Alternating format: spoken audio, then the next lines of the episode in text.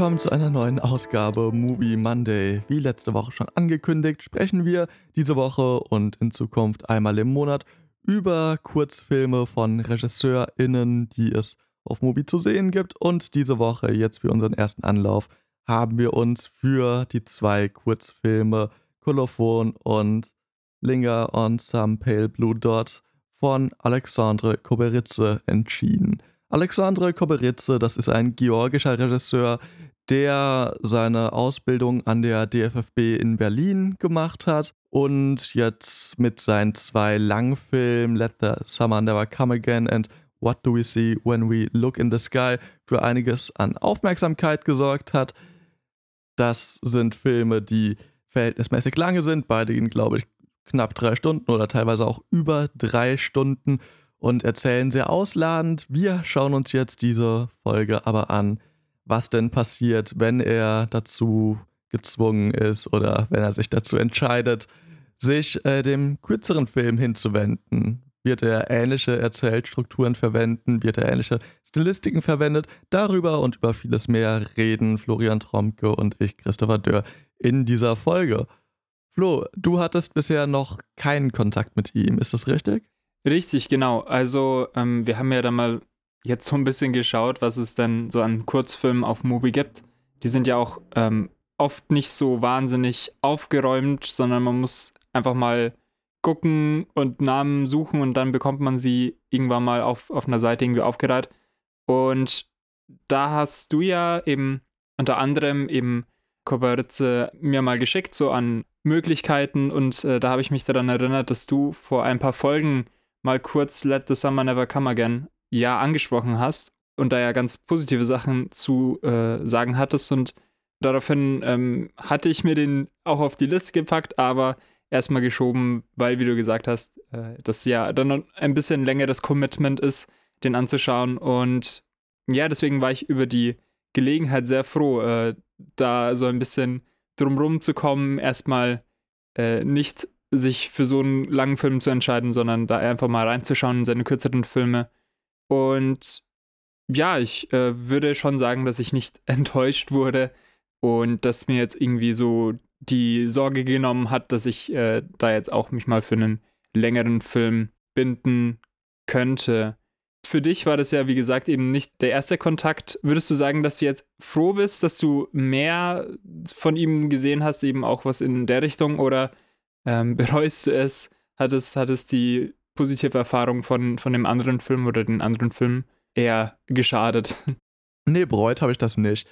Ähm, ich finde es eigentlich ganz schön, mich jetzt hier in dem Podcast ihm nochmal anzunähern, denn vor langer, langer Zeit, äh, also eigentlich gar nicht so lange, es, es sind wahrscheinlich zwei Monate oder so, habe ich eigentlich mal angedacht, eine Solo-Folge äh, zu Let the Summer Never Come Again zu machen, als äh, ja, du, glaube ich, aus irgendeinem Grund keine Zeit hattest. Äh, ich habe den Film gesehen, mir Notizen gemacht, fand ihn sehr ergiebig, sehr besprechenswert, aber leider ist dann irgendwas bei mir auch dazwischen gekommen und so ist es dazu gekommen, dass ich nie ein Wort zu ihm verloren habe und insofern freut es mich jetzt eigentlich, mich quasi nochmal mehr von seinem Werk zu nähern und vielleicht so ein Stück weit zu sehen, wo Ursprünge sind, was vielleicht Stilistiken sind, die er in seinem ersten Langfilm dann irgendwie aufbereitet hat, verfeinert hat oder ob es vielleicht auch irgendwie so Differenzen gibt, ob er in seiner Frühphase vielleicht auch Dinge noch anders gemacht hat. Also das sind so Fragen, die ich eigentlich ganz interessant finde und auch jenseits von dieser autoristischen Perspektive finde ich, dass,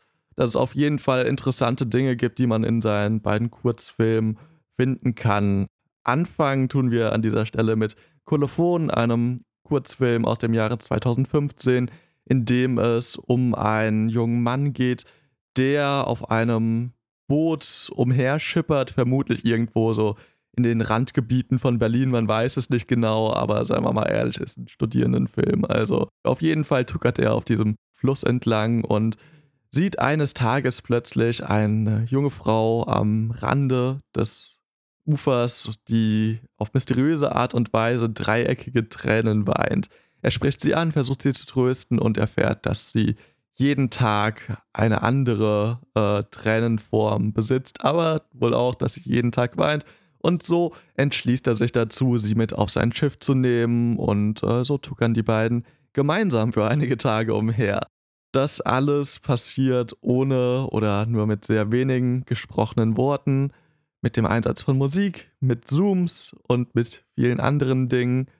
Und so schwelgen wir dahin auf dem See und äh, genießen ein bisschen den Ausblick. Flo, hast, hast du den Ausblick äh, auf den Fernseher denn auch genossen? Ja, generell schon. Also gerade diese äh, Blicke, die öfters in die Natur da geworfen werden, wenn man da in so ganz ruhigen Phasen auf, auf einem Fluss, der jetzt auch nicht besonders schnell fließt, so dahin treibt und dann irgendwie so die Vegetation am Rand sieht, dann habe ich dem schon sehr, sehr gerne zugeschaut und ja, fand das eine sehr angenehme Erfahrung. Wobei ich mit manchen ästhetischen Entscheidungen ja mich so ein bisschen gerieben habe oder nicht so hundertprozentig dabei war. Ähm, aber es würde jetzt nicht sagen, dass ich dem Film da irgendwie böse war oder das mich mega gestört habe. Ich äh, konnte nur nicht immer ganz nachvollziehen, ähm, was das jetzt soll. Und ich will jetzt nicht einfach die, die einfache Lösung nehmen und sagen, das ist ein ähm, Studentenfilm und da wurde halt einfach ein bisschen rumexperimentiert und einfach mal geschaut, was funktioniert oder nicht. Also ich will dem jetzt nicht das so weit vorwerfen, aber zumindest hatte ich das Gefühl in diesen Momenten. Aber vielleicht kannst du mir ein bisschen weiterhelfen. Das ist für mich vor allem dieses äh, Zentrale, was du auch schon angesprochen hast, mit dass hier äh, Tränen jeden Tag in verschiedenen geometrischen Formen geweint werden, dass jeden Tag in verschiedenen Formen geweint werden. Also das wird uns in Form von so einem Voice-Over immer wieder erzählt. Da bekommt man gesagt, dass eben dieser Protagonist zu dieser Frau, die er ja da aufpickt, immer wieder hingeht, mit ihr redet und sie ihm eben davon berichtet, dass das so ihr Ding ist. Äh, dann gegen Ende des Films sagt sie, ja, das ist jetzt eine Form mit einer ganz hohen Zahl an Ecken, ähm, also verändert sich wohl was, meint sie. Und da weiß ich nicht wirklich, was, was damit sein soll. Also mich hat das jetzt auch nicht gestört, dass das hier ein Thema ist, aber ähm, ich weiß nicht, ich habe mir gedacht, hm, okay, dann ist da wohl irgendwas mit Formen und Verwandlung oder so, aber ähm, besonders mehr hat sich mir dadurch nicht ergeben. Ging das dir denn da anders? Äh, oder ist es jetzt auch was, was du erstmal nicht so als deinen zentralen Takeaway mitnehmen wolltest? Ich will dich jetzt auch nicht auf diese spezifische Metaphorik oder was das ist festnageln, falls, falls du da jetzt nicht mehr hast. Also, was ich erstmal sagen kann, ist, dass mir das Ganze so einen gewissen mythologischen Vibe gegeben hat. Also irgendwie fast so was Odyssee-artiges durch diese Seefahrt und diese, diese mysteriöse Frau, die da irgendwie am Ufer erscheint, die weint. Das hat ja irgendwie fast so was Sirenenartiges, aber gleichzeitig äh, hat sie sowas sehr Unverführerisches, dadurch, dass wir eigentlich von diesen Reizen nie so richtig was mitbekommen. Man sieht sie generell sehr wenig. Man sieht diese Tränen nie, man, man hört sie nie sprechen.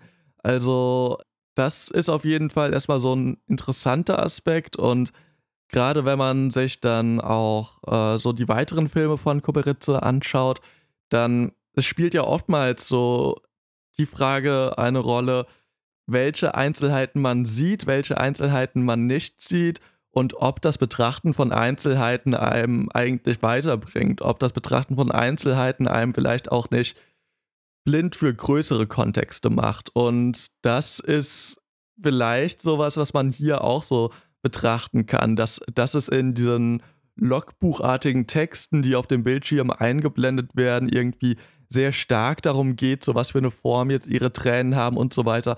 Aber dass es so gut wie nicht um ihre eigentliche Person geht, dass es überhaupt nicht darum geht, zu ergründen, wer sie jetzt irgendwie ist, was sie macht, warum sie überhaupt weint, sondern dass, dass sich an dieser Form aufgehangen wird.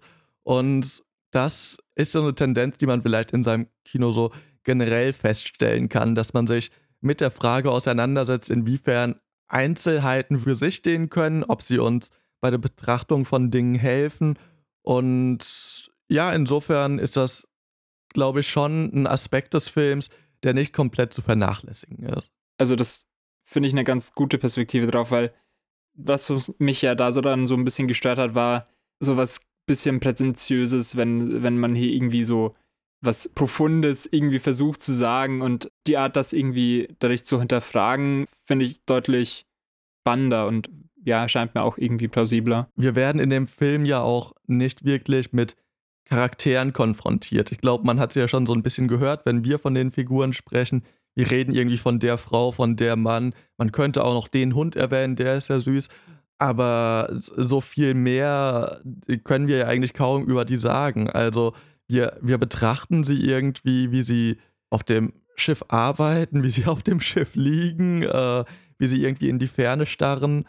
Und dabei sind sie eigentlich genauso Oberfläche wie die Wasseroberfläche, die wir betrachten, wie irgendwie so diese, äh, die, diese Wälder, die wir da am Uferrand sehen. Und insofern, ja, ist, ist, ist es, glaube ich, schon einfach ganz interessant, sich das mal für 20 Minuten anzuschauen und vielleicht auch selbst mit der Frage zu konfrontieren, was sehen wir eigentlich in diesen Menschen? Oder sehen wir überhaupt irgendwas in diesen Menschen?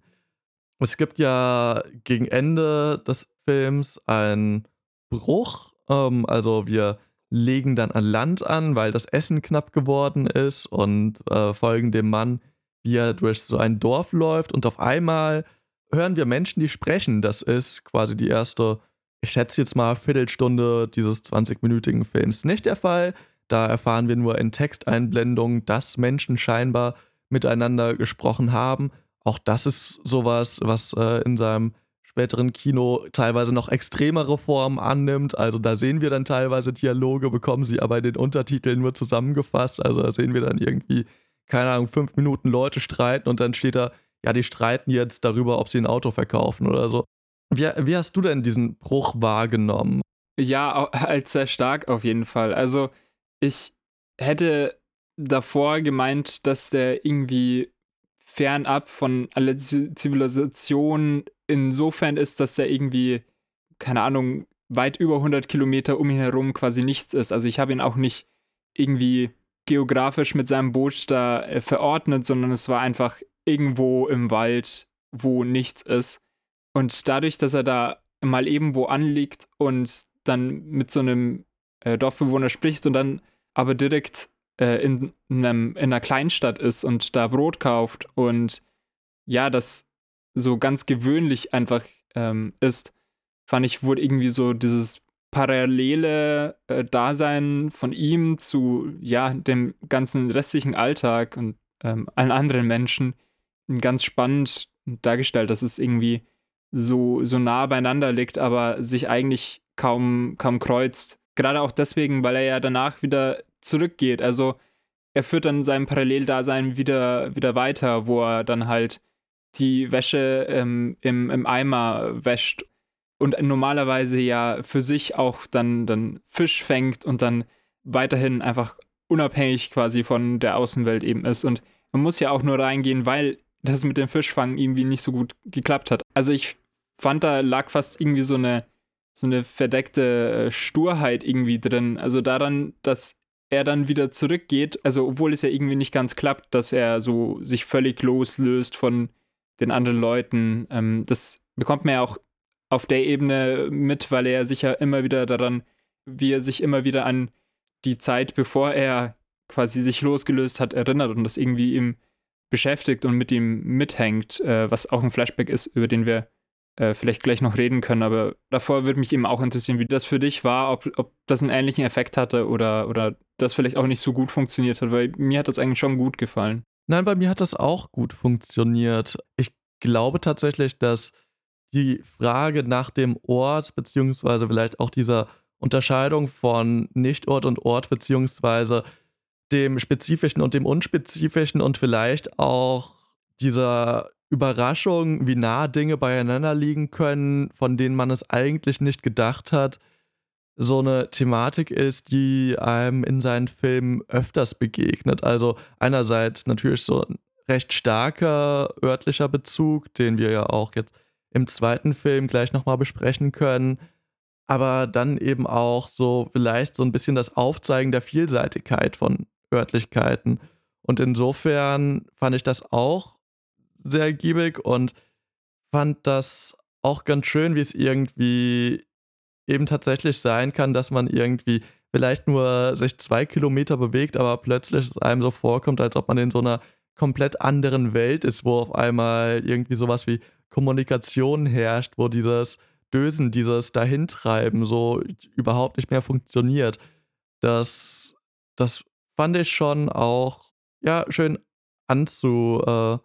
anzusehen. Ich, da in, in dieser Sequenz gibt es auch so einen Zoom auf so ein Bäckerei-Logo und das fand ich auch nochmal ganz schön, weil sich hier irgendwie auch im Rahmen des Films irgendwie so einem, ja, Doppeldeutigkeit des Zooms vielleicht erkennen lassen kann. Also, dass es vielleicht einerseits so ein Fokussieren auf etwas ist, also an der Stelle jetzt auf diese Zeichenhaftigkeit und dieses Essen, während es also im Rahmen dieser, nennen wir es jetzt mal Zivilisation, während es, sobald wir uns auf diesem Boot befinden, es oftmals eher so was Abschweifendes hat. Also, dass es, dass man sich auf irgendwas fokussiert, aber da ist eigentlich überhaupt nichts und das eher so ein Dahinschwelgen ist. Also, das war auch sowas, was ich sehr schön zu beobachten fand. Was mir gerade einfällt, wir haben ja gesagt, in dem Film wird jetzt außerhalb dieser Dorfepisode nicht gesprochen, das stimmt nur so halb. Also die gezeigten Personen sprechen nicht miteinander. Mit uns als Zuschauenden wird aber kommuniziert einerseits, wie schon angesprochen, mit diesen Texttafeln, die eingeblendet werden und auch von so einer weiblichen Erzählerinnenstimme, ähm, die uns auch teilweise so ja erzählt, was im Kopf äh, des jungen Mannes vorgeht. Unter anderem eben dieses Erinnern an seine Busfahrt in London, die du schon angesprochen hast. Willst du vielleicht so ein bisschen drauf eingehen? Du äh, hast ja gerade schon davon gesprochen. Hm, also es läuft so ab, dass ähm, diese Erzählerin-Stimme dann sagt, er erinnert sich plötzlich wieder daran und dann beschreibt sie halt diese Erinnerung, während man ihn ja bei seinen Tätigkeiten so sieht. Äh, und sie beschreibt eben eine Situation in einem Bus in London fährt und eben ein Vater und ein Kind äh, sieht, die beide Nasenbluten haben und der Vater immer wieder die Nase vom Sohn abwischt, aber es immer wieder kommt. Und das wird, glaube ich, so zweimal mit ein bisschen Abstand immer wieder aufgegriffen, weil es ihnen eben schwerfällt, sich davon zu lösen von dieser Erinnerung. Ja, und das, das ist dann auch das, was ich dazu zu sagen habe. Also, dass es passiert und dass irgendwie es ihm anhängt. Und ich finde das, abgesehen davon, dass es halt äh, einfach irgendwie ein, eine sehr spezifische Erinnerung ist, weiß ich auch nicht wirklich mehr damit anzufangen. Was jetzt auch nichts ist, was mich wahnsinnig stört.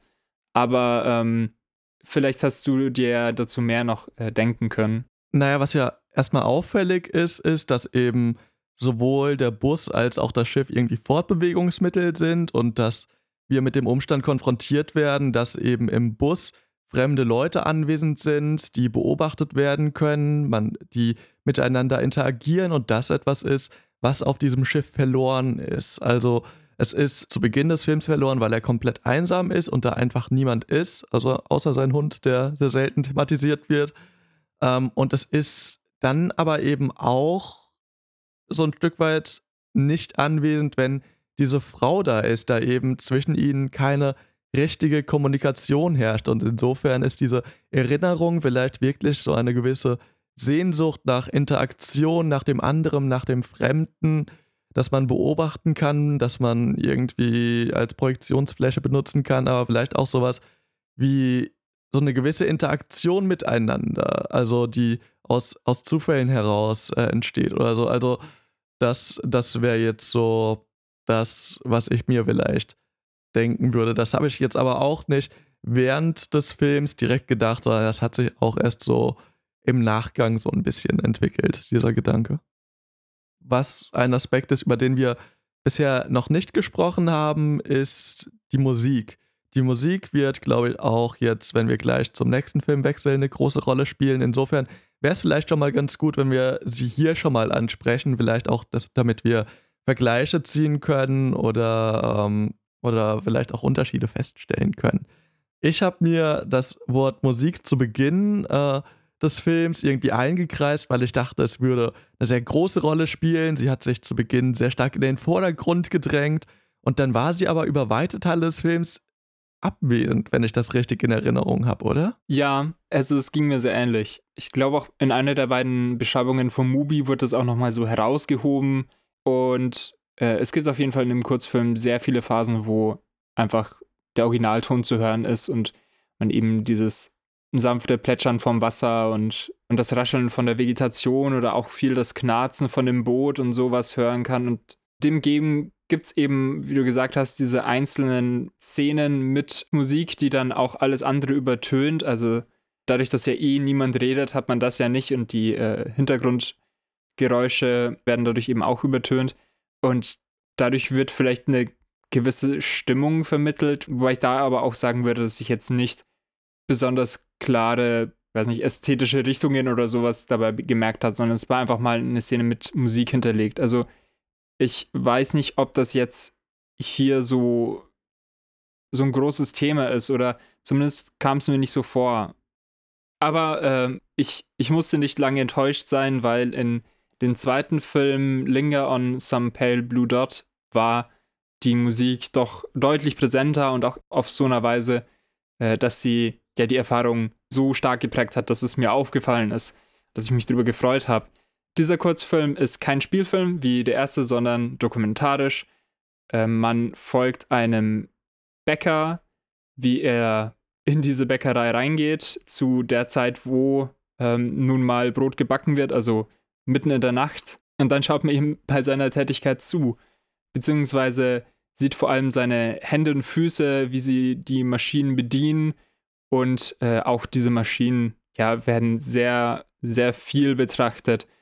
Und ja, dabei spielt Munter immer wieder Musik. Das äh, wechselt sich auch so ein bisschen. Also zu, zunächst sind das äh, etwas ruhigere Nummern und später hat das irgendwie ein bisschen mehr Energie, wenn ich das so vage mal ausdrücken darf. Aber was, was auf jeden Fall die Musik so gemacht hat, ist, dass man eben in seinem Schauen irgendwie so in so einen ganz interessanten Modus gefallen ist, wo man distanziert von der Realität, die da gerade abgefilmt wurde, war, wo irgendwie diese ganzen Abläufe irgendwie noch stärker ja ästhetisiert waren, weil es sich so wie so eine Choreografie oder so also solche Bewegungen, die zu der Musik so ein bisschen ja abgelaufen sind und was ich mir dann auch in solchen Momenten gedacht habe, war, dass es diese Tätigkeit irgendwie auch so ein bisschen weniger anstrengend darstellt, als sie ist. Also nicht, dass jetzt irgendwie die Aussage von dem Film ist, Brotbacken ist doch äh, entspannt, also nicht in diese Richtung, sondern mehr,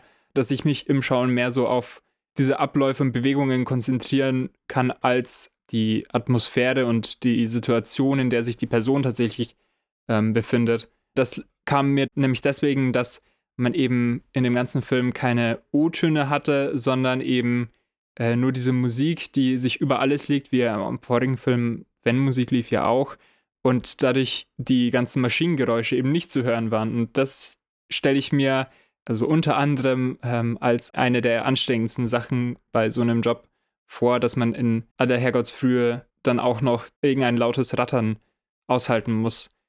Wie hat, wie hat dir denn der Film gefallen? Ich habe jetzt schon direkt sehr viel drüber geredet, aber ähm, ich fand es bei dem Film auch irgendwie leichter, sich da ein bisschen mehr reinzugraben, einfach weil man die Zeit dafür hatte.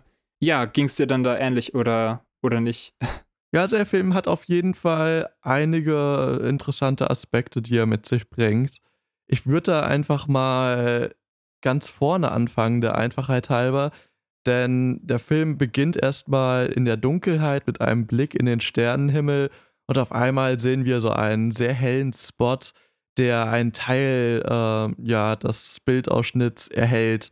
Und so eröffnet sich uns so eine Montage, in der wir uns durch verschiedene Szenerien blicken, wobei wir eben immer nur den Spot sehen, der, äh, der eben einen Bildausschnitt erhält, während sich das alle, äh, der Rest in kompletter Dunkelheit äh, ja, versteckt ich weiß nicht, ob, also ich weiß nicht, ob du das kennst. In meiner Kindheit gab es irgendwie so Bücher, wo es auch man, wo irgendwie so Bilder waren, die mit so einer dunklen äh, Scheibe äh, verdeckt waren, wo man dann mit so einem, ja, mit so einer Taschenlampe irgendwie so unter diese Folie gegangen ist und dann hat man einzelne Ausschnitte sehen können. Ja, also, ja, viel old yet. Ähm, Genau. Und daran habe ich mich so ein bisschen erinnert gefühlt. Und auch hier haben wir dann eben wieder so die Frage, ob denn das Fokussieren auf einzelne Aspekte eines Bildes uns wirklich dabei hilft, größere Kontexte zu erschließen, irgendwie uns ein Gesamtbild erschließen zu können. Also das, was ich jetzt schon in dem letzten Kurzfilm so ein bisschen angesprochen habe. Ja, das wird hier eben auch auf die Art und Weise verhandelt. Und wenn wir uns aus dieser Montage entfernen, ich hätte mir tatsächlich gewünscht, dass sie ein bisschen länger geht von mir. Also während sie am Laufen war, habe ich mir gedacht, so, ach, wenn, wenn jetzt der komplette Film so wäre, ich hätte da gar kein Problem damit eigentlich. Ich, ich weiß nicht, ob es wirklich so ist, dazu müsste man dann erstmal sehen, hätte auch sein können, dass es irgendwann nervt, aber naja, wie dem auch sei. Ähm, wenn wir uns dann quasi aus dieser Montage entfernen und quasi auf die Art und Weise so ein bisschen geprimed sind, dann werden wir eigentlich auf andere Art und Weise nochmal mit ähnlichen Fragen konfrontiert. Denn in dieser Herstellung des Brotes werden wir mit sehr vielen Close-ups konfrontiert, in denen wir eigentlich die Person, die dieses Brot backt, eigentlich nie in Kontakt gebracht werden. Es gab ein, zwei Zeitpunkte, wo ich mich auch gefragt habe, so, Moment, ist das eigentlich die, immer dieselbe Person? Ist das vielleicht auch mal jemand anderes? Sind da vielleicht mehrere Personen in dieser Bäckerei drin? Und da stellt sich dann in dem Moment plötzlich schon fast die umgekehrte Frage. Ist es denn jetzt gerade wichtig, wer dieses Brot backt? Oder ist vielleicht das Brot der heimliche Hauptcharakter dieses Films? Ist das, worum es sich hier eigentlich geht und ist so das Ganze drumrum vielleicht auch eher sekundär? Sind diese Maschinen, die hier arbeiten, vielleicht interessanter als jetzt das Gesicht der Person, die gerade diesen Teig knetet oder so? Also eben auch hier wieder diese Frage der Selektion, ob Selektion was Gutes oder was Schlechtes ist, beziehungsweise wo sie sinnvoll ist, wo sie vielleicht nicht sinnvoll ist. Ja, also das ist auf jeden Fall was, was mich während des Schauen des Films interessiert hat. G ging dir das auch so, dass du so äh, diese Frage in dem Film erkannt hast? Ja, auf jeden Fall. Diese, dieser Bäcker wird ja irgendwie auch auf die Dinge, die jetzt mit seiner Tätigkeit haben, ähm, reduziert. Also ich fand, man hatte so eine minimale Charakterisierung insofern, dass er am Anfang seine Straßenschuhe durch ähm, die Schuhe, die er halt in der Bäckerei trägt, wechselt und er Kaffee trinkt. Also einen, so einen gottlosen ähm, Streukaffee ähm, mit, mit Leitungswasser immer. Und das sind eigentlich die beiden Eindrücke, die man von ihm hatte, wo man irgendwie jetzt nicht direkt am Handwerk beteiligt war, aber was eben auch was ist, was in diesem Prozess irgendwie ein Teil dieses Prozesses ist, dass er jetzt seine vierte Tasse Kaffee braucht. Insofern sehe ich das auf jeden Fall auch sehr stark.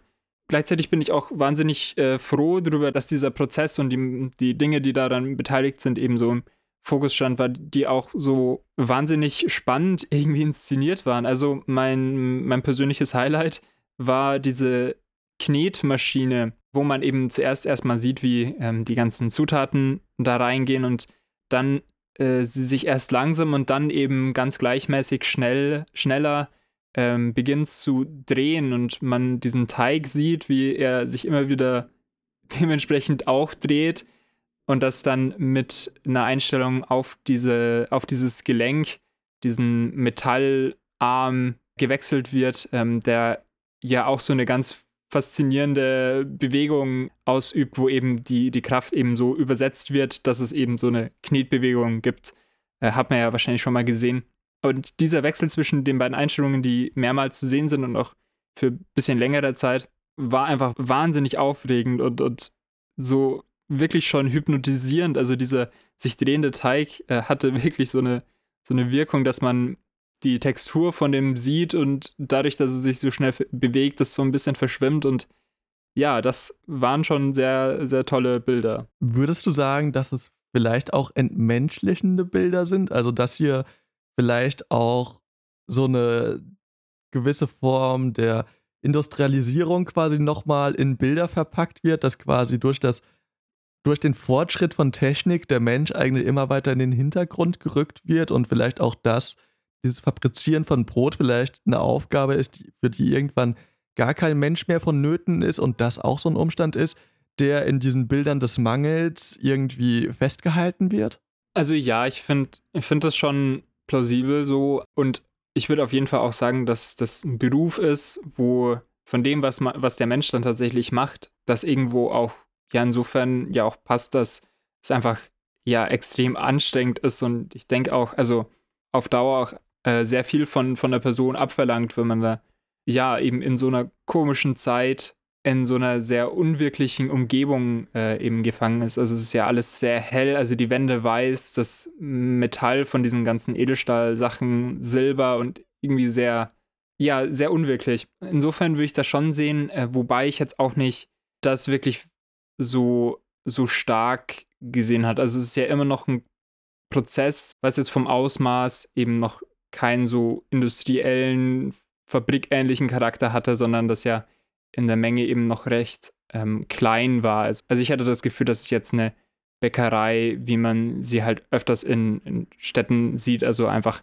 vorne gibt es diesen Verkauf und hinten die Backstube, also dass es von den Dimensionen eben bei dem ist, was es auch früher war, aber der Prozess auf jeden Fall auch technisiert wurde, aber eben nicht in so einer Weise, wie das vielleicht bei anderen Handwerken äh, der Fall war. Also die Frage ist mir auch primär gekommen, da der Mensch ja irgendwie schon, wie wir schon gesagt haben, sehr stark aus diesen Bildern eigentlich ausgegrenzt ist, er eigentlich gar keine richtige Rolle mehr spielt und dieser Umstand irgendwie so ausgestellt wird und den Maschinen so eine große Aufmerksamkeit geschenkt wird. So ist mir der Gedanke gekommen. Ich wüsste auch nicht, ob ich dem Film zuschreiben würde, dass er an diesem Umstand Kritik mit diesen Bildern äußert. Also vielleicht geht es hier auch erstmal um ein Dokumentieren, wie du eingangs gesagt hast.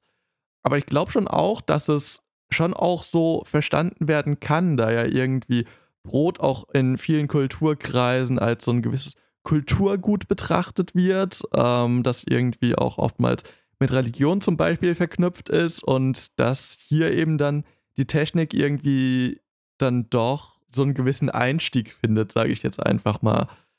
Gerade weil auch hier wir ja wieder an verhältnismäßig spezifischen Ort gebunden sind, auch hier mit so einem gewissen Überraschungseffekt, würde ich fast sagen, wie im letzten Film. Also hier werden wir in der ersten Einstellung des Films äh, erstmal mit, ja, mit bewegtem Wasser konfrontiert unterm Sternenhimmel, nur um dann im späteren Verlauf des Films mit so einem Bild einer Wüste konfrontiert zu werden. Und äh, im Abspann erfahren wir dann, dass äh, die Bilder in Jerusalem, größtenteils in Tel Aviv und in der äh, Nezer-Wüste äh, entstanden sind. Ja, ich war dann auch ein bisschen kurz verwirrt. So, er hat seine Schicht äh, zu Ende gemacht, er geht da raus, dann ist man wieder bei diesen Spots, äh, sieht dann äh, eine Menge Katzen und dann diese Wüste. Und ich würde dir auf jeden Fall voll zustimmen bei dieser Deutung, dass es halt ein Bruch ist, dass das wieder hier eingeordnet wird, dass es irgendwie parallel funktioniert. Äh, aber in dem Moment, wo ich das gesehen habe,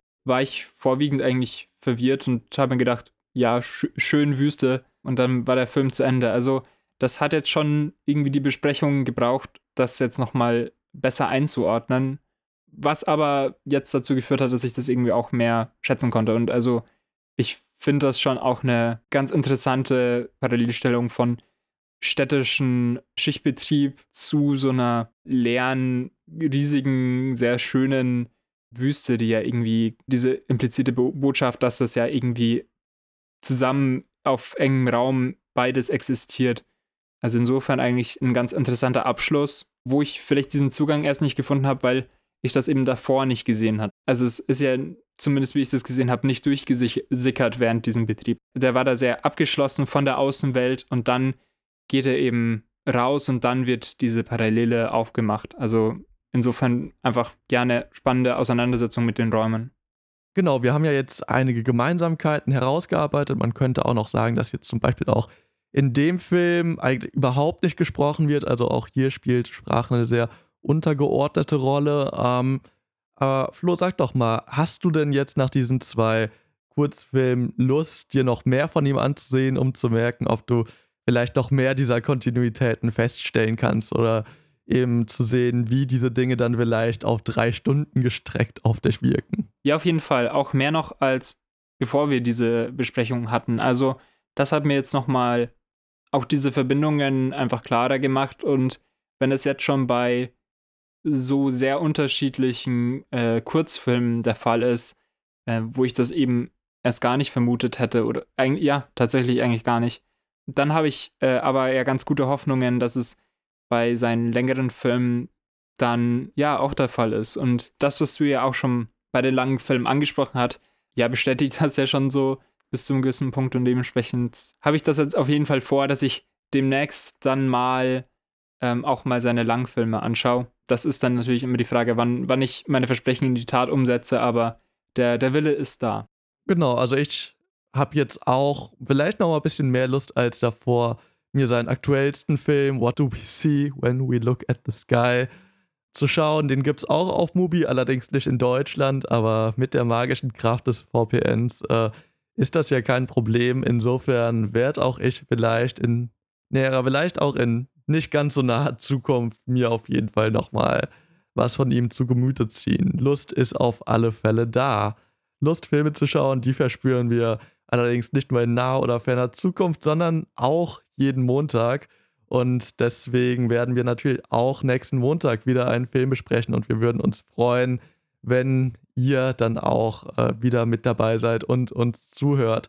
Nächsten Montag, da werden wir uns, äh, wie vereinbart, wieder mal das anschauen, was Mubi an dem Tag veröffentlicht. So ein bisschen habe ich schon Angst. Vielleicht haben wir auch ausnahmsweise mal Glück. Ich habe schon gesehen, wenn, wir, wenn heute der Tag gewesen wäre, dann hätten wir The Wailing geschaut. Das hätte mich gefreut. Der Stelle auch eine kleine Empfehlung. Aber naja, reden wir halt über irgendwas anderes. Wir werden sehen, was es ist. Und äh, Ihr werdet dann im Anschluss erfahren, ob wir uns wieder mal quälen mussten oder ob wir vielleicht auch einfach mal Glück hatten. Schaltet wieder ein und äh, genau, schaut vielleicht auch einfach selbst ein paar Filme. Das ist ja auch eine gute Sache. Bis dann. Ciao.